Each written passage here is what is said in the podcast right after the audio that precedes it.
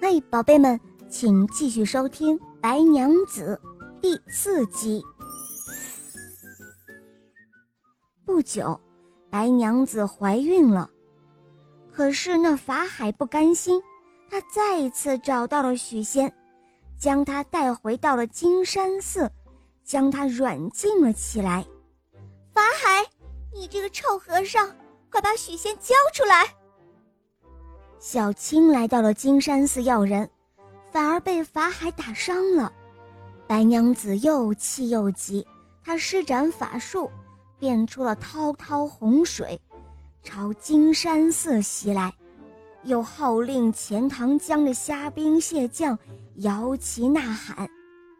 眼看着金山寺就要被大水给淹没了，法海取下了袈裟，念起了咒语。用袈裟将金山寺保护了起来。白娘子急了，正想再一次指挥水族来战斗，却觉得肚子里一阵的疼痛。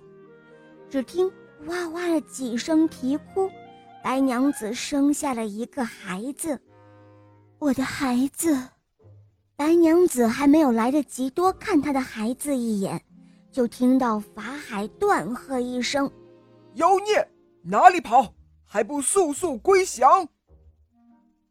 只见法海掏出了紫金钵，把白娘子收到里面，镇压在了雷峰塔下。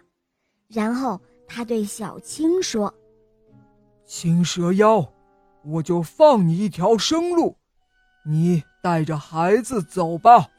如果再让我看到你，定然不会放过。”小青又气又恨，他将孩子包好，指着法海的鼻子说道：“臭和尚，你等着，我一定会练好了本事来报仇的。”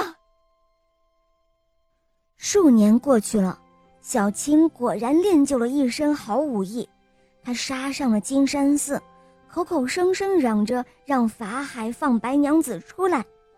法海不是小青的对手。他边战边退，一直逃到长江边上去了。法海被小青追得无路可逃，这时候有一只螃蟹慢慢的爬过来，法海一下子躲到了螃蟹壳里去。小青笑了，他说：“好，那我就将你封在这螃蟹壳里。”小青走后，法海以为小青没有发现自己。乐呵呵的想从螃蟹壳里出来，哎，怎怎么出不去呢？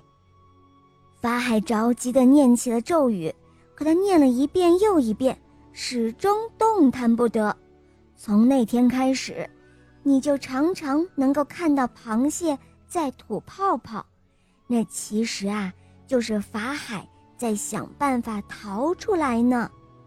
哈哈，小朋友们。如果你把螃蟹壳拆下来吃掉蟹黄，就会看到有一个长着浓眉毛、穿着袈裟、盘着腿而坐和尚模样的东西。这个东西啊，就是蟹和尚。